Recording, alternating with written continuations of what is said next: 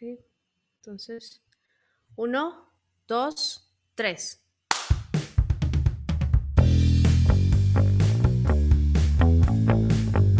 Una mexicana. Y un tico. Unidos por el personalismo para tocar los temas que mejor no se tocan. Cuestionar lo que mejor no se cuestiona. Y descubrir que eso que crees que solo te pasa a ti, en, realidad, nos pasa a todos. Únete a nosotros con un tequila y un café. Para que juntos descubramos qué nos pasa. Bienvenidos, bienvenidos a nuestro primer episodio del podcast ¿Qué nos pasa? Estamos muy emocionados, un poquito nerviosos también. Eh, es un proyecto nuevo, es algo nuevo para nosotros, pero poniendo el corazón, esperamos que les ayude mucho, esperamos que les sirve, que les sirva y que les divierta como nos estamos divirtiendo nosotros. Hola JP. Hola, hola, ¿qué nos pasa Natalia? Buenísimo tema nos traemos hoy. En serio que, que, bueno, ya tú tienes ahí, ya te decía, un trabajo casi de que le falta APA nada más. Pero bueno, hoy vamos a estar hablando de el síndrome del impostor. Síndrome del impostor. Fíjate que lo estaba platicando cuando estaba tratando de validar los temas y ver cuál sería el mejor para empezar. Me di cuenta de que es muy común, pero casi nadie sabe lo que es, ¿no? Y casi nadie sabe que lo tiene. El síndrome del impostor em, es algo tan, tan peculiar y que creemos justamente como habíamos contado en el piloto, ¿no? El, el que nos pasa, creemos que nos pasa solo a nosotros. Y a veces hasta nos da pena compartir este, este tipo de inseguridad que ahorita les contaremos de qué se trata, pero creemos que solo nos pasa a nosotros y no.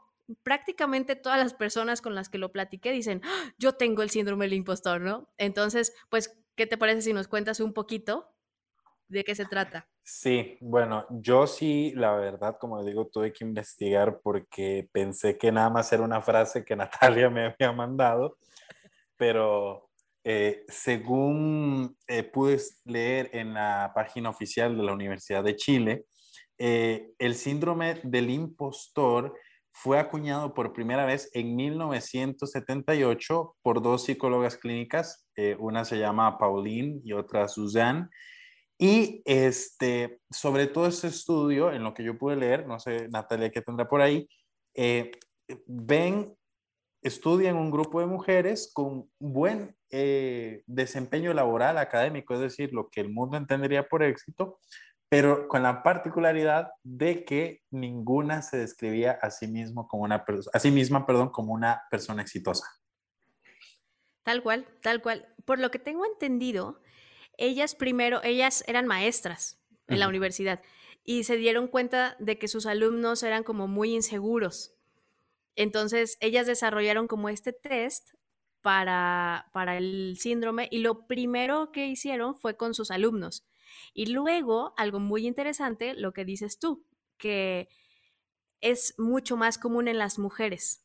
Eh, por, por, los estereotipos, porque se espera menos de las mujeres, ¿no? O sea, como que, como que el, el, el éxito por muchos años se ha acuñado al hombre, porque se espera que la mujer sea, eh, se quede en casa, cocine rico, ¿no? O sea, como que estas cosas que se esperan de la mujer o se esperaban, ¿no? Hasta, hasta hace todavía unos años. Y cuando una mujer empieza a subir en el éxito, eh, o sea, a tener, a tener éxito laboral em, o profesional, como que no se la cree. Entonces, bueno, vamos a darles así rapidito una, una, una definición del síndrome del impostor.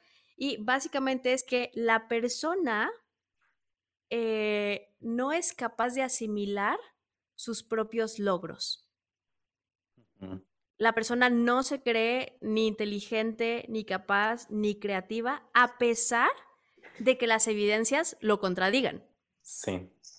Justo, hay unas frases muy recurrentes que es como, eh, esto no es mérito mío, solo tuve suerte, no pertenezco aquí, eh, soy un fraude y en poco tiempo la gente se va a enterar de esto. Eh, y yo creo que ahí es eh, cuando nos ejemplifican esto con estas preguntas, podemos decir, ay, sufro del síndrome del impostor, que también quiero, eh, antes de que se me olvide, perdón, Nat, eh, decir que el término síndrome todavía no podría aplicarse como tal porque no está reconocido oficialmente como eh, un tema de trastorno mental. No hay legislación, no hay posibilidad de diagnóstico en, en, todo esto que manejan los psicólogos. Y a mí se me hace interesante este punto, o sea, que este síndrome del impostor, como le conocemos popularmente, en realidad pueda llegar a ser tratado como un tema de salud mental. Claro. Yo creo que sí, porque creo que puede llegar un punto en el que sí sería incapacitante. Y, los invito a, a, ustedes que nos están escuchando, ¿cuántas, a pensar cuántas veces se han detenido a hacer algo, a avanzar en un proyecto, a emprender un negocio, a pedir un trabajo, incluso a mandar una solicitud, ¿no? Mandar un currículum a algún lugar porque crees que no eres suficiente para eso, ¿no? O crees que no eres realmente bueno o crees que no no cubres las expectativas de, de, algo o de alguien, ¿no? Entonces, no te puedo decir si lo tienes ya por eso, ¿no? Pero sí creo que hay personas que les afecta menos y hay personas que les afecta más, a un punto que, como dices tú, puede llegar a afectar la vida completamente, a, incapacitarte a seguir avanzando en tu vida. Claro. Eh, lo que yo molesto a una amiga eh, que vive en Austria, un saludo a, Melissa, seguro nos va a estar escuchando allá en, en Viena. Este, esto es como la orden de la perpetua insatisfacción. Pero eh, me llama la atención a mí y siempre cuando le digo esto a ella pienso cuánto ha afectado el mundo la concepción de éxito o, así para que se perpetúe la insatisfacción. O sea, entonces hacemos un autosabotaje. Eh, el, el, hombre que, que, nunca se siente satisfecho con lo que gana, porque pues siempre podría ganar más, ¿no? Eh, esto es un problema porque pues ahí sí nunca le va a alcanzar la plata. Para el que nunca es suficiente, nunca le va a alcanzar el dinero. Así es. Eh, o ahorita que hablabas, el, el, muchas veces los hombres, digo, no, no hay que estar en una actitud de coqueteo siempre, pero yo que soy hombre sí te puedo decir que existe esta mentalidad de yo a esa niña ni siquiera lo intento. Claro. porque no puedo, no soy suficiente, no estoy tan guapo, ¿qué le voy a decir yo? Y ya es un autosabotaje y no, no, no conoces a la otra persona, es decir... Eh, bueno, a, a, nosotras también nos pasa, ¿Ah, quizá de una manera un poquito diferente, pero justo el sábado estaba platicando con una prima sobre eso, ¿no? Como muchas veces tenemos una visión de me encantaría eso, eh, o sea, me encantaría un hombre así, así, así, así, pero cuando resulta que llega por algo, o sea, a lo mejor por nuestros propios méritos, ¿no? O sea, a lo mejor tú eres una persona que vale la pena, que, que le vale a alguien así de valioso, eh, y, y, cuando llega, justo, llegas a ese autosabotaje de decir, no, es que después va a descubrir que tengo estos defectos, que no soy tan buena como cree, no, y entonces mejor alejas, ¿no? Y te autosaboteas justamente por creer que en algún momento va a descubrir que no eres quien cree cuando no es verdad, ¿no? O sea, muchas veces es irreal y bueno, eh, queda, cabe aclarar que nadie es perfecto, ¿no? O sea, cabe aclarar que todos tenemos defectos por conocer eh, y otros muy bien conocidos, pero casi siempre es irreal, ¿no? O sea, como dice la definición, ¿no? O sea, eh, crees que no eres inteligente, capaz, creativo, etcétera, a pesar de que las evidencias te contradicen. Claro. Yo ahorita justo pienso en otra cosa, Nat. Eh, las redes sociales. Sí. ¿Cuánto, o sea, el hecho de mi vida nunca va a ser perfecta porque no se ve, es que literal es así, porque no se ve como en el Instagram de otra persona. Sí, que son las expectativas, ¿no? O sea, como eh, justamente, de hecho, yo me acuerdo como hubo una, una época en la que había eh, como que estuvo un auge muy grande de los trastornos de alimentación y, se acuñaba a las los nuevos estereotipos de modelos, ¿no? Talla doble cero, este, o sea, como todas estas pasarelas, revistas en las que tenías que ser una talla irreal. Y, y creo que está pasando eso mismo, pero de una manera ya no física, ¿no? Sino que ya es toda la vida. O sea, quiero tener una relación así, quiero tener un trabajo así, quiero poder viajar así, quiero, o sea, y nada más estamos viendo como la parte buena. Me da risa porque me vengo enterando que existe la talla doble cero. Ahora sí que ni, la matemática entiende cómo existe la, talla doble cero. Sí, no, no, no, está muy cañón porque sí, sí creó muchos, muchos problemas serios, ¿no? O sea, en, los que ya no eran cuerpos que se veían ni siquiera saludables. Y lo mismo pasa en las vidas actuales. O sea, ya no es saludable, por ejemplo, que pases 15 horas en tu trabajo dándole gusto y tratando de cumplir expectativas a alguien con tal de que te valore, ¿no? O con tal de tener el dinero suficiente para equipararme a la vida de tal influencer. Eh, ¿No? O sea, como que, como que todas estas expectativas que se están manejando actualmente nos hacen llegar a un punto que no es saludable. ¿No? Y que no es saludable y que además, muy tristemente, nos hace sentir que no somos suficientes y nunca vamos a ser suficientes si estamos yendo hacia expectativas que no son reales, ¿no?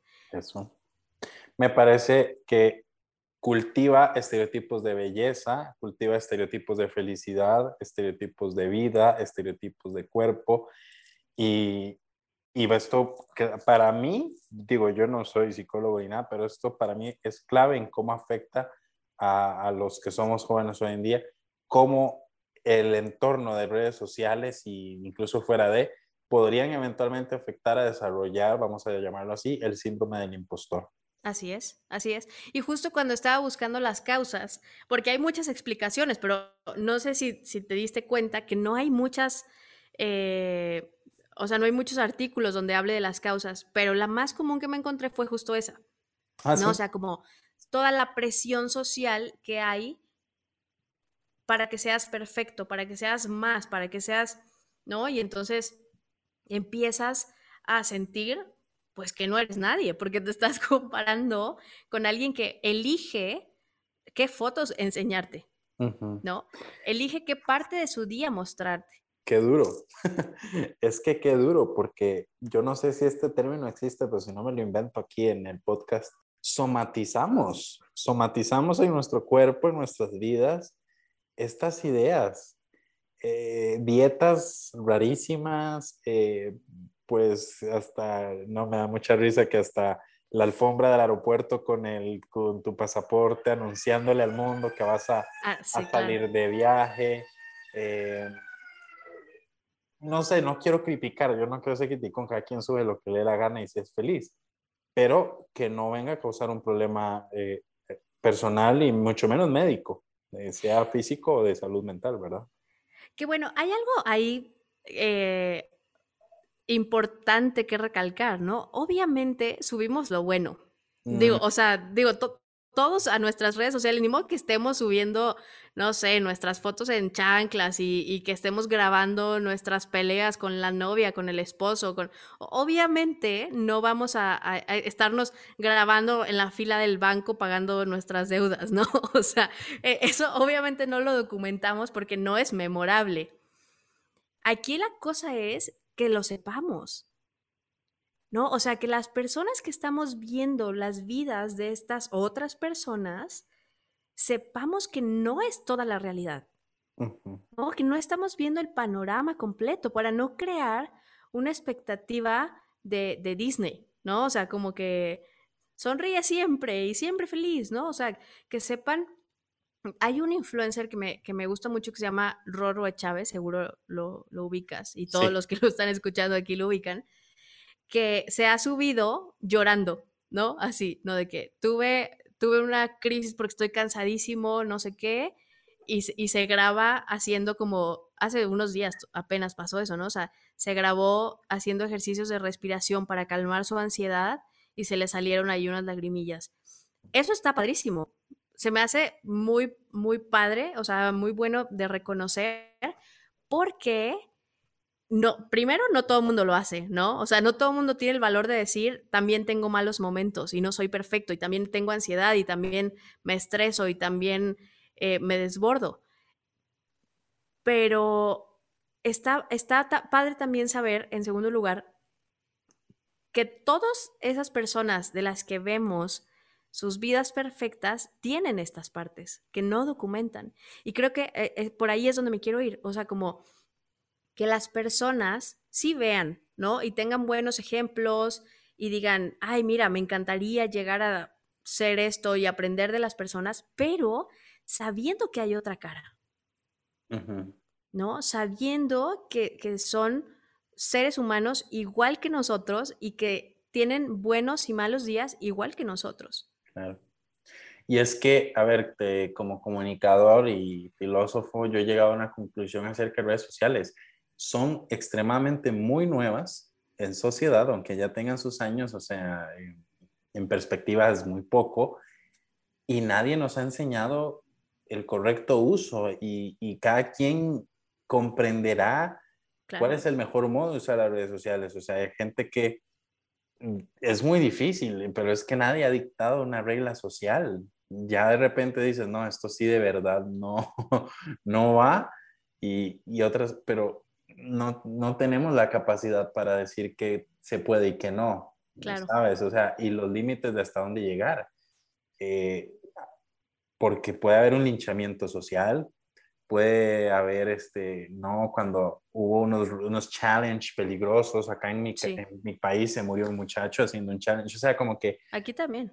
Sí, no hemos dimensionado el alcance que tienen las redes sociales. Y bueno, eso es para otro tema, la verdad. esto, esto alcanza para, para otro podcast, pero el punto es eh, justo ese, que no nos gane, que no nos gane a nosotros la falsedad o, o, como decías, que no está completo. Lo que vemos en redes sociales no está completo. Lo que pasa es que ya el mundo virtual lo estamos haciendo nuestro mundo. No, no, no. Bueno. Dale. Y Hay, hay una explicación, ¿no? O sea, eh, la pandemia nos digitalizó, ¿no? O sea, tenemos, tenemos más de año y medio, bueno, más bien tenemos año y medio que, que lo nuestro es la pantalla. ¿no? O sea, ahora ya todas las clases, todas las conferencias, todos los talleres, gracias a Dios, ya se está como que un poquito eh, normalizando en algunas partes del mundo, pero lo cierto es que nos convertimos en una pantalla. Justo, eh, nosotros, yo, a ver, y esto es inhumano, y esto no es el mundo real. No, no es real. Y, y sabes qué, bueno, volviendo un poquito al tema del síndrome del impostor como tal, me encontré con algo súper interesante que yo no sabía. Ya desde hace tiempo había visto este tema, me llamó mucho la atención, porque creo que es algo muy común ahorita, pero hay algo que yo no sabía, que es que hay cinco tipos. O sea, hay diferentes tipos de, de como del fenómeno del impostor, que también se le puede decir así. Ajá, sí. Eh, también era, es el, el síndrome del fraude, ¿no? Porque a final de cuentas es que, tienes miedo a que descubran que eres un fraude, ¿no? O sea, que, no sabes lo que sabes. Pero se divide en cinco partes que yo creo que te puedes identificar un, poquito con cada uno o un poquito con tres o así y a lo mejor uno más dominante, ¿no? Y ahí te va. El primero es el perfeccionista, que es lo que decías, ¿no? O sea, nunca es suficiente, ¿no? O sea, siempre pudo haber sido mejor y hay una característica muy importante que es que no pueden delegar, ¿no? O sea, como que no sueltan, no sueltan, no sueltan, como para asegurarse que, sea perfecto. Claro. Eh, y cuando por fin delegan, por fin lo logran o tenían que hacerlo, eh, lo que sucede es que siempre quedan frustrados con el resultado, ¿no? O sea, porque yo lo pude haber hecho mejor, porque lo que sea. lo chistoso es que iba escribiendo e iba pensando en alguien, ¿no? O seguro les, les está pasando a ustedes también. Con cada perfil puedes pensar en alguien. Por eso me impresiona lo común que es. El segundo es el experto, que es como que, como que sientes que estás engañando a quien te contrata y sientes que en algún punto vas a ser descubierto de que no sabes lo que crees o que no estás capacitado para el puesto o que no estás capacitado para el trabajo que estás desempeñando. Y esto le pasa a, muchísima gente que además eh, está como muy ligado con el tercero, que es el Superman, que el Superman es como el, el que hace muchísimo más de lo que le toca, ¿no? Y trata de cubrir como todas las esquinas y como para, para que no lo cachen, ¿no? Para que no le cachen la debilidad, para que no le cachen que, que, no, que no es tan bueno, que no sabe, pero en realidad terminan siendo estas personas que rinden un chorrísimo en el trabajo, ¿no? Y que, y que desempeñan su trabajo así de una manera impecable, son los que súper, o sea, que siempre sacan 10 y que lloran si sacan 9 en la escuela, ¿no? Este, y que, y que se pueden desvelar muchísimo y que terminan haciendo el trabajo de los demás del equipo con tal de que todo salga bien y que nunca le va a decir que no al jefe y que nunca va a decir que no al equipo para que no, no se den cuenta de, de que no, no es tan bueno, entre comillas, ¿no? Eh, y dime si no, si no estás pensando en alguien o no estás pensando en alguna vez que, que, te haya pasado, ¿no? Claro. Luego, el cuarto es el individualista. Aquí yo siento que, digo, seguramente hay personas que les pasa todo el tiempo, pero siento que son, es más como una actitud que podemos tomar a veces que es el que prefiere trabajar solo y que prefiere nunca pedir ayuda para que no se den cuenta de que no sé. ¿No? O sea, prefiero arreglármelas yo solito porque no quiero que alguien sepa que no lo sé todo, que no soy perfecto, eh, no quiero que alguien se dé cuenta que me puedo equivocar, ¿no? O sea, como estas cosas, siento que, que no sé si tú estás de acuerdo conmigo, yo siento que es un poquito más una actitud. Sí, vaya, eh, bueno, qué fuerte, es que de todas, lo que estás diciendo es que de algún modo yo que estoy en educación, hemos fomentado estas actitudes individualistas muchísimo tiempo. Claro. Y entonces llegas al trabajo y por más que te digan que tus habilidades blandas y no sé qué, y el trabajo en equipo y el engranaje, eh, pasaste 11. Y el, ah, bueno, y peor, pues, ¿qué haces con 40? Aquí en Costa Rica somos 6 millones, ¿qué haces con 6 millones de líderes que le estás diciendo todo el tiempo durante la educación formal, 12 años, es que eres un líder, es que eres un... O sea, eh, esto es sobre todo una actitud, una idea que, que la hago actitud. Sí, a mí, a mí no me suena tanto como a una forma de vivir, sino, sino a una actitud en ciertas cosas, como no, no prefiero que no sepan, ¿no? O sea, que, que es eh, al ir a lo mismo de las redes sociales, ¿no? O sea, como que aquí me quedo y hasta aquí te dejo entrar, ¿no? Y luego está el, el genio natural, que es la persona talentosa, ¿no? O sea, la persona que le sale bien las cosas casi que sin, sin esforzarse. Y, y no siente que merece el reconocimiento o el premio porque no le costó. Eso está interesante, no, no, no lo había como... Ajá. Eso está, está muy interesante porque eh, otra de las cosas que, le, que leí es que lo que haces es que le atribuyes, tú lo dijiste al principio, ¿no? O sea, como que le atribuyes tus éxitos y tus aciertos a otra cosa, ¿no? O sea, como que otra circunstancia, la suerte, lo que sea. Y esto es lo que le pasa al genio, o sea, como que al genio natural, que es como que dice, pues igual y sí, pero no es mi mérito, ¿no? Porque no, no me fue difícil. Y en la cultura, yo creo que latinoamericana en general, es como, si no te cuesta, no vale.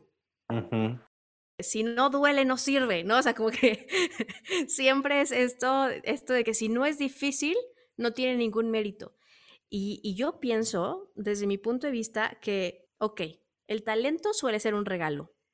Más bien es un regalo, ¿no? O sea, es cierto que, que hay, hay una parte que no es tuya, ¿no? O sea, no es como un mérito tuyo, pero un talento sin desarrollarse no sirve de nada. Justo. ¿No? Entonces, o sea, en el talento a lo mejor no tienes mérito por ser talentoso, pero sí, sí tienes mucho mérito lo que haces con él, ¿no? O sea, del talento en adelante, claro que es tuyo, te sea fácil o te sea difícil. ¿No? O sea, la constancia es algo que merece mucho mérito, aunque no te sea difícil cada día, ¿no? Claro, claro, y no, o sea, también es un tema social de fondo, porque muchas cosas que se consideran valiosas, otras que no son tan valiosas, eh, es que pues nací con un talento que para esta sociedad en específico, en este contexto, le es muy bueno, chance que en el pasado o en el futuro no lo sea. O sea, también estamos, pues, eh, somos históricos, o sea, en el espacio-tiempo y, y, tampoco pues, nos podemos juzgar por aquellas cosas buenas, útiles eh, que tenemos, que son provechosas al momento histórico que vivimos. Es, claro. es decir, o sea, mm, se me ocurre ejemplificarlo para, para no quedarme en el aire pero quizás en una época donde el arte era súper más requerido, necesitado con el medio, quizás valorabas mucho el hecho de ser artista, ¿no? Cierto. Como Miguel Ángel y, bueno, todas las explicaciones que hace. Y estamos en el siglo XXI donde más bien se infravalora la necesidad y el papel del artista, que para mí sigue siendo igual de elemental, pero no, no es muy común decir, oigan, eh, voy a estudiar artes de mis amigos conocidos conozco una persona, solamente una que estudió artes. Que bueno, también creo que tiene mucho que ver con, con, el alcance que ya tiene, ¿no? O sea, por ejemplo, antes la fotografía era, o sea, tenías que estudiar muchísimo. La es luz, más, yo, me, exacto, yo me acuerdo, mi, mis papás son fotógrafos de hace cuarenta y tantos años, y yo me acuerdo que ellos tenían un exposímetro, que era un aparatito que medía la, la intensidad de la luz y todo esto, y sacaban una Polaroid antes de, o sea, tenían, tenían la cámara donde tenían el rollo, pero tenían otra camarita como montada junto con el equipo que sacaba una foto instantánea para saber si, si la fotografía ya estaba bien. Porque el rollo tenía 10 tomas. Claro. ¿No? O sea, no había manera, o sea, no, no había tanta chance de equivocarte. O sea, ahora con el puro celular te caben 10, 20, 30 mil fotos y, te salen padrísimas aparte, ¿no? O sea, los megapíxeles que tiene un, un, celular es impresionante. Entonces, ahora el alcance que tenemos a crear, que vea, no, no se ve, pero estoy haciendo comillas, ¿no? este, a crear arte es, es mucho mayor. O sea, realmente ya las aplicaciones, la computadora, o sea, todo te lo hace súper fácil. Y si eres un poquito más creativo que fulanito, ya puedes desarrollarte de una manera impresionante que, a ver, no le quiero quitar mérito a los que crean contenido y todo, pero es cierto que les es mucho más fácil. Claro, y, y, mi punto era, es una cosa meramente circunstancial, es decir, aquí lucha el valor de la persona, que siempre eso es, digamos, inmutable, incondicional, pero hay un factor circunstancial, histórico de momento, que podría hacernos percibir más o menos valiosos. Pero personalmente no, ese factor no cuenta para medir cuánto vales. ¿sí? bueno, en general, nada debería contar para medir tu valor, ¿no? Sí, no, justo. Pero es, es eso, o sea, es lo que tú dices, es la percepción de lo que vemos como valioso actualmente. Exacto. ¿Cuáles son los influencers o youtubers más famosos, por ejemplo? Los de los carros, los de las casas, los de los viajes, los de las aventuras, ¿no? De, o sea, como todas estas cosas que te dan una realidad utópica. Exacto. Es, es eso. Yo que nada te venden, más bien. Eso, lo que quería resaltar era la circunstancialidad, de la, lo accidental de, de que nuestra persona vale independientemente del momento de la historia en la que nace y se desarrolla. Pero obviamente esto empuja o desalienta aquellos talentos o aquellas cosas en las que me creo bueno. Y esa es un poco esta imagen, se hizo muy viral en redes sociales, que están varios animales, un elefante, una jirafa, una marmota, un pescado tal, y dicen, pues la clase de hoy es aprender a nadar, ¿no? Ah, claro, claro, sí. Eh, eh, esta clase de hoy, podríamos decirlo, el mundo de hoy cree que esto es éxito, cree que esto es lo suficiente, cree que esto es realización, nadar, pero de ahí es ontológico, solo el pececito va a poder, digamos, desarrollarse. claro. Exacto, ser muy Justamente hay una frase que dice como si, si calificáramos a todos los animales por su habilidad para volar, el pescado se quedaría, o sea, como que fuera y el, las aves pues serían las reinas del reino animal. Entonces, pues cierto, o sea, ciertamente creo que nos ayudaría mucho a manejar este síndrome que creo que es algo muy común, por lo menos en los millennials. Eh, nos ayudaría mucho a entender qué tenemos nosotros, ¿no? Y, entender qué nos está diciendo los demás, porque, o sea, aquí algo que me llama mucho la atención es esta parte de creo que no soy, no soy, no soy, aunque las evidencias lo contradigan. Entonces, quizá nos ayudaría un poquito recopilar las evidencias y decir, igual y sí soy. Es que sí, es que sí, y, y como me decía un buen amigo, o sea, si hay harina, leche, huevos y lo va, o sea, está la materia prima. Hay que, hay que moverle nada más. Mantequilla te faltó. mantequilla, sí, ya, que ya no, se, me fueron mis clases de cocina. Pero vamos, e, es el concepto. Eh, cada quien tendrá, eh, si hay materia prima y materia prima suficiente, hermosa, admirable, necesaria, porque en este mundo no hay sillas vacías para nadie.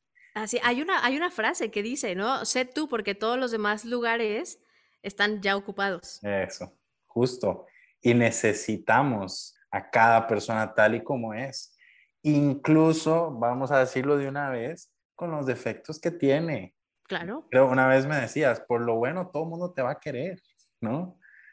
De que al final te quieren, los, te quieren de verdad aquellos que sabiendo aquellos defectos que, que tienes, te siguen queriendo, te siguen amando. Y te siguen viendo valioso. Que eso es algo muy importante, ¿no? O sea, nadie te puede seguir queriendo si deja de ser valioso, si dejas de ser valioso para ellos. Entonces, creo que ahí se basa, el entenderte tú primero como alguien valioso, independientemente de que te equivoques, independientemente de que puedas o no cumplir, porque leía que una de las cosas que desatan, que pueden desatar este síndrome del impostor, es como una experiencia, ¿no? Como algún error pasado que te crea la inseguridad. Entonces, saber que te puedes equivocar en algún momento.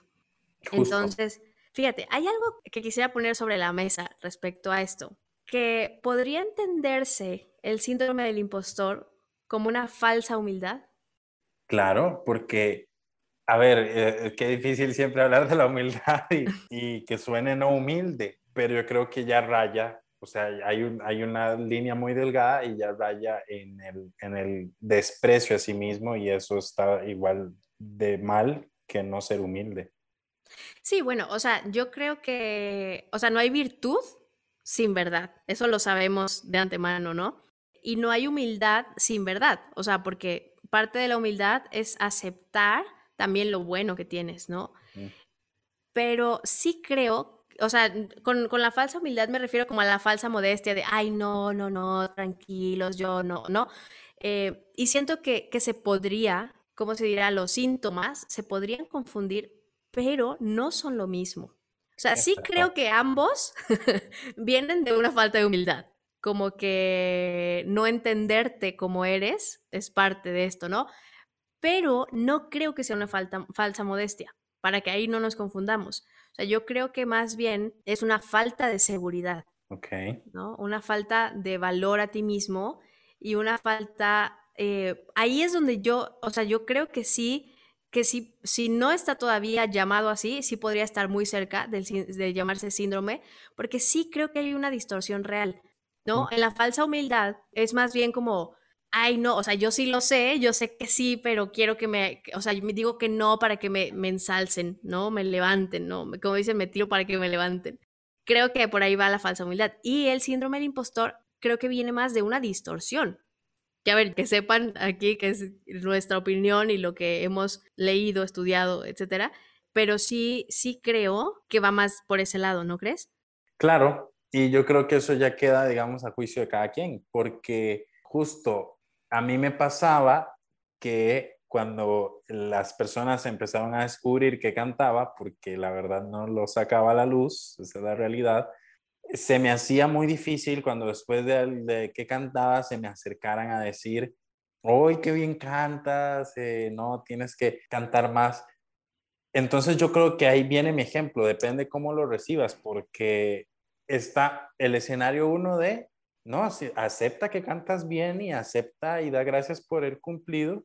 O, o el segundo escenario sería el que recibes el, el halago, pero interiormente, o sea, te está alimentando el ego, ya una actitud negativa.